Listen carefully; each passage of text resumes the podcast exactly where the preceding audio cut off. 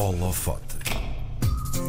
O desperdício é a sua matéria-prima, a consciência ambiental é a sua arma. Evolution, ou Evil, Evolution, Evolution é assim que se diz. É a exposição mais recente do nosso convidado de hoje, até 11 de setembro no Edu Hub Lisbon, o artista que apresenta obras inéditas feitas de desperdício, dando força à preocupação pela conservação da natureza, a que nos tem habituado com a sua arte urbana. Do holofote de hoje, a mente criativa de Artur Bordal, mais conhecido como Bordal II. Bem-vindo ao estúdio. Obrigado Olá. por teres vindo aqui Bom ter dia. connosco a RDP Internacional. Tu, tu vieste do grafite e da pintura das, das belas artes. O que é que te atraiu nesta hum, vertente mais, mais social, mais preocupada com o ambiente? Ahm, bem, pronto, isto passou aí uma data de coisas muito rápido. Grafite e belas artes não tem nada a ver e passaram muitos anos. Sim. Mas se calhar a partir do momento em que eu quis ser artista ou que me apliquei para, para ser artista ou tentar Uhum. ser artista, seja como for, ah, vês também que tens a possibilidade e quando tens alguma visibilidade de poder comunicar coisas que são relevantes, não é? Uhum. Portanto, se tu estás a fazer algo criativo, uh, especialmente num espaço público e estás a comunicar com as pessoas, é fixe, em vez de estás a comunicar uma coisa só superficial ou meramente estética, teres alguma coisa relevante a dizer que possa, pá, que possa no limite até uh, ser parte do discurso que possa mudar um bocadinho o mundo e fazer as coisas funcionarem de forma melhor. Uhum. Tu, há uma frase tua no- numa entrevista que nós lemos a algures, eh, dizes algo do género: Gosto de agarrar no decadente e transformá-lo em apetecível. Fala-nos aqui um bocadinho deste processo. Ahm, por onde é que tu começas a procurar material, por exemplo? Uh, bem, se calhar no início era eu que procurava tudo, agora temos alguns parceiros que nos entregam Sim. coisas que a gente sabe que vai precisar em grande escala, porque para produzir os murais e as esculturas e ao ritmo que, que a gente vai trabalhando, uh, é preciso ter tudo bastante mais organizado.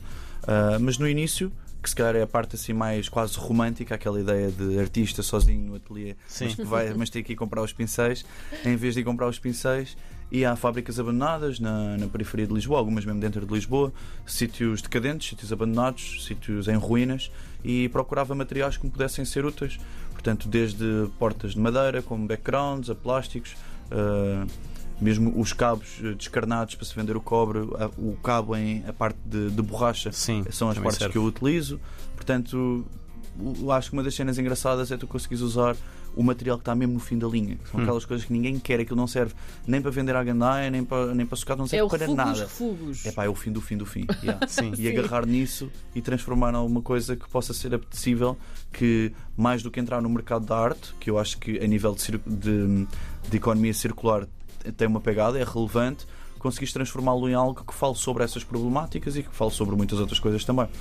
Mas agora que fazes, agora que já não vais tu propriamente ou sempre a fazer essa recolha por ti, como é que tu fazes as encomendas? Como é que tu dizes eu preciso de X disto, X daquilo? É exatamente isso. Mas eh, tu, tu tens na cabeça, quando vais fazer uma peça, tens na cabeça logo que tipo de, de material Há precisas? coisas que tu sabes que precisas, por Hum. exemplo, para fazer um, um olho de um bicho grande, o ideal é ter um capacete e Hum. enrolar umas mangueiras à volta para Hum. fazer aqueles efeitos que tu tens à volta do olho, quase que as ramelas e por aí fora. Sim.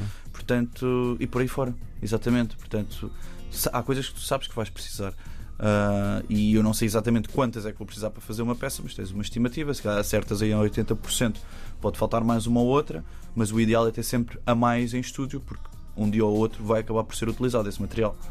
Tu há pouco disseste, e obviamente nós sabemos que não trabalhas sozinho, ahm, mas esta também é uma questão que muita gente faz ao olhar para o tamanho das tuas peças, acima de tudo aquelas maiores, ahm, dos animais, por exemplo. Ah, com quantas pessoas é que tu tens trabalhado para fazer essas peças maiores, por exemplo? Assim, a minha equipa ah, é uma equipa modesta de 8 pessoas. Certo. Uh, os fixos, mas depois trabalhamos com muitos freelancers em vários projetos. Por exemplo, cada vez que fazemos um mural ou uma escultura noutro país, precisamos de uma produção externa, precisamos de uma produtora de lá e mais assistentes de- dos outros sítios. Uh, e mesmo para os projetos cá há partes de, de engenharia, de arquitetura, uh, de eletrónica, sei lá, há uma data de coisas em que nós temos uma data de parceiros que trabalham connosco, mas que não fazem parte da minha equipa a É, pá, que acaba por ser uma escolha, porque eu acho que ter uma equipa demasiado grande acaba por ser um, um, um peso eh, e uma preocupação que eu não quero ter. Portanto, tu Claro. se calhar se tiveres uma equipa estupidamente grande, tu sabes que pelo menos tens que faturar muito dinheiro para Sim. manter aquilo. E, e eu acho que isso é vai acabar por mexer no teu processo criativo. Tu se tens que faturar muito para pagar uma equipa gigante, se calhar não tens a mesma liberdade criativa, porque antes de mais tu tens que alimentar tudo aquilo e Certo. fazer a máquina continuar a mexer.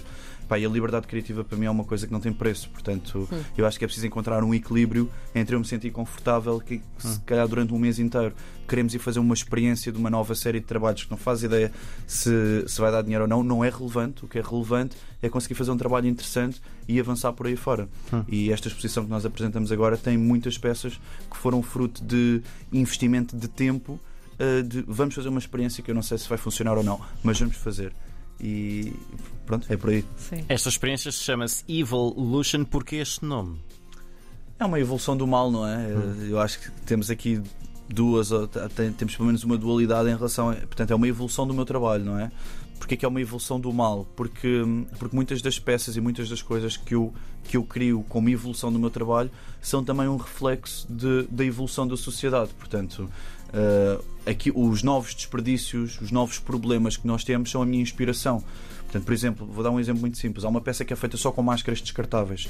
Eh, a evolução dos tempos levou-nos a um Covid, a uma pandemia, a uma pós-pandemia, em que na pós-pandemia a máscara é uma coisa que, que as pessoas que se voar ninguém vai querer apanhar. É uma cena nojenta, toda a gente tem nojo. Portanto, se tu mandares uma garrafa de, de água para o chão, és um porco, devias ter apanhado, mas pode haver alguém que apanha e mete no lixo. Mas as máscaras ninguém nos mexe. Então houve um momento em que havia máscaras espalhadas por todo o lado. Portanto, essa evolução da, da humanidade. E eu acho que partimos do pressuposto que a evolução deve ser uma coisa boa, supostamente, Sim. mas parece-me que, que em, muitos, em muitos momentos não é. Portanto, acho que nos dias de hoje que vemos que há muita coisa em que a nossa evolução tem sido andar para trás, nomeadamente no respeito pelas próprias pessoas. Sim. Esta exposição está dividida em três partes, não é? Cada uma delas tem hum, pormenores muito particulares. Tu quiseste criar aqui um tipo de, de viagem, é isso? Do início ao fim? Qual é que foi o verdadeiro objetivo para estas três partes tão, tão sim, diferentes? sim, é assim, faz sentido. Se virmos a exposição de trás para a frente, eu acho que perde bastante o impacto. Portanto, a ideia é tu entrares numa primeira zona em que eu estaria na minha zona de conforto, tudo bastante mais arranjado, em que, apesar de todas as peças serem novas, são as séries de trabalho já conhecidas, em que tu entras e vês coisas que são novidade, mas não são bem novidade. Portanto, Sim. tu já vais mais ou menos à espera do que fez. E, e eu pretendo induzir um bocado as pessoas em erro. Portanto, tu entras e vês que aquilo é um bocado mais do mesmo. Portanto, eu quero que tu gostes, mas não gostes assim tanto. E à medida que a expo- a exposição vai evoluindo, vou-te mostrando coisas completamente diferentes, com dimensão que não estás à espera. Por exemplo, na primeira parte da exposição, o pé direito é muito baixo e de repente tu entras numa sala eh, com um pé direito quase 10 metros de altura. Eh, epá, e por aí fora também não quero contar tudo. Não, mas- não, não, não. mas há uma evolução em que tu vais sendo surpreendido. Pelo menos o meu objetivo é conseguir ir surpreendendo quando tu achas que já não vai haver mais, ainda há mais uma coisa que já não faz sentido nenhum. E, epá, e é um bocado assim. É uma experiência, já. é suposto ser uma experiência. Tu nesta exposição usaste ahm, materiais com que não tinhas trabalhado antes, madeira, pedra. Um, Porquê é que decidiste usar estes materiais agora e que desafios novos é que eles te puseram?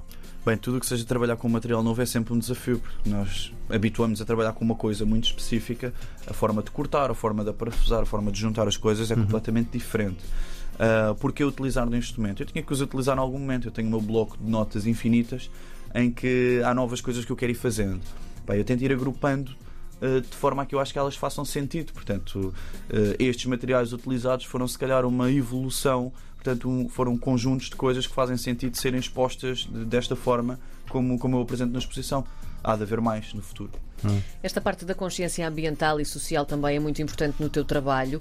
Hum, há mais temas que te despertem também o interesse e que te inspirem para as peças que tu constróis?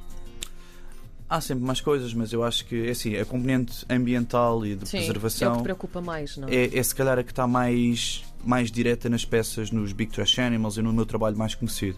Sim. Ah, mas eu tenho outras séries de trabalhos, por exemplo, os. Provoke, que agora apareceram um bocadinho com, Uhum. com um bocadinho mais de mediatismo, que é fixe, porque tocámos em alguns pontos relevantes. Sim. Pá, mas que são as outras questões que me preocupam. Portanto, toda a parte social, o ser anti-racista, anti-machista, eh, anti-homofóbico, eu acho que é extremamente importante e está ligado à parte do evolution, que é, eh, eu acho que se calhar nos últimos anos, na última década, nós vemos uma série de dados que eram adquiridos que, que se calhar estão a andar um bocado para trás, muito por discursos populistas e epá, eu acho que a, a minha preocupação com o discurso populista é, é, é estar a dar voz, é estar a dar credibilidade a essas pessoas preconceituosas que estavam caladas e que tinham vergonha, mas que já há um imbecil que fala na televisão e que fala, fala sobre isso, então esses que tinham vergonha acham que é na boa falar outra vez.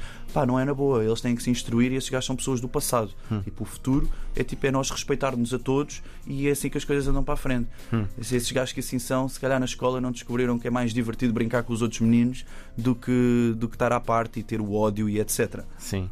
Uma das coleções que apareceu recentemente nas tuas redes sociais e que causou algum furor, faz parte dessa, dessa coleção também mais provocativa, é que- Cruz Secreto Canhoto, onde tu abusas, eh, abordas o, o tema dos abusos a Que eu menores. abuso. né? Eu não abuso. Não, não.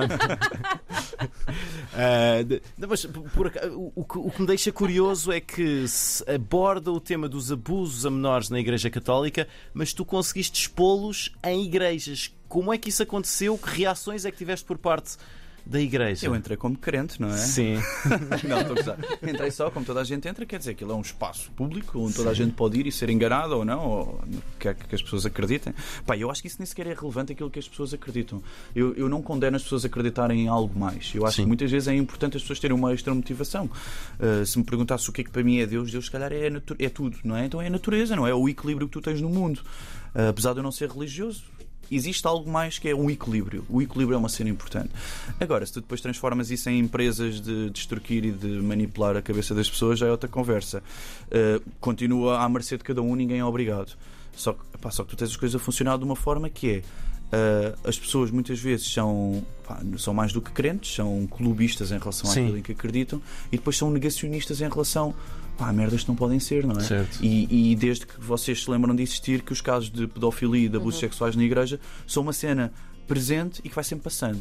Vai sempre passando e tu nunca sabes, eu nunca ouvi falar de nenhum padre que tenha sido preso por ter feito 30 por uma linha. Portanto, o tarado que, foi- que mete as cruzes com, com, com o bonequinho na igreja não sou eu. Os tarados são os gajos que fazem isso e mais, e são os que deixam isso acontecer. Portanto, eu acho que mais do que ser o agressor, eu acho que ser conivente com uma situação dessas é tão grave como. Portanto, nós temos que falar, isso tem que ser, tem que, tem que estar presente, não, não, pá, já não dá para deixar passar. Sim. Portanto, se a arte é um meio de comunicação para tocar no ponto, bora, já fiz um bocado da minha parte, vou continuar a fazer, mas temos todos que fazer. E as reações a isto?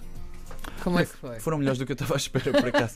Sabes que isto foi- Não foi- foram atrás de ti com tochas e coisas? Como assim? Não, houve duas igrejas de onde fomos escorraçados, mas pá, sei lá, tipo, é meio indiferente. Tipo, nós fizemos Sim. a nossa parte e mantivemos a nossa postura tranquila. Sim. é pá, mas pronto, é assim. Faz parte, não é? Faz parte. Quando faz uma coisa ilegal, ilegal, uau, tipo, parece que é uma cena diabólica. Bom, ilegal Diabólica, foi outros que chegaste lá, puseste a peça, tiraste fotografias. Yeah, tá será ilegal isso? Pois, não sei. É, não sei. Não parece. Parece porque tu vais contra uma coisa que não é suposto, mas, mas na verdade não tem nada de mal. O que tem de mal é esses, são os outros que andam a comer os putos. Isso é que é grave. Exatamente. Bom, eh, esta, esta, esta exposição que tens a, a decorrer agora, o Evolution, é a tua primeira exposição só desde 2017 eh, Em Lisboa. em, em Lisboa. Foi, foi por opção ou porque andaste muito requisitado por esse mundo fora? Bem, eu ando ocupado e vou-me sempre desleixando Sim. e deixando passar, mas a verdade é que esta exposição tinha sido agendada com muitas aspas para o final de 2020, acho Sim. eu. Foi o ano em que tudo parou. Portanto, era um ano em que já não ia fazer sentido fazer uma exposição. Ahm, pá, mas foi, foi bom ter sido assim. Há males que vêm por bem, não é? Uh, tive mais tempo a repensar como é que ia fazer. Uh, pá, eu acho que se calhar 80% da exposição é diferente daquilo que ela seria se tivesse sido feita nessa altura. Nessa altura, se calhar, ia ser mais do mesmo do que a gente conseguiu fazer desta forma. Portanto, ainda bem que foi agora. Maravilha. Está então até dia 11 de dezembro no É do Hub Lisbon. Aliás, está muito perto da RTP. É só descer na nas Avenida- portas, não é? Na Avenida Marcelo Gomes da Costa. É Evolution, é a exposição de Bordal II. E não se paga. E não se paga. É pa- parte muito importante. É totalmente Yeah, gratuita, Eu acho não que é é? importante. yeah. Portanto, Porque a gente é tem que isso. levar a arte e a cultura a toda a gente. Exatamente. Bonita mensagem. Obrigada por ter estado Obrigado. connosco. Obrigado. Obrigada.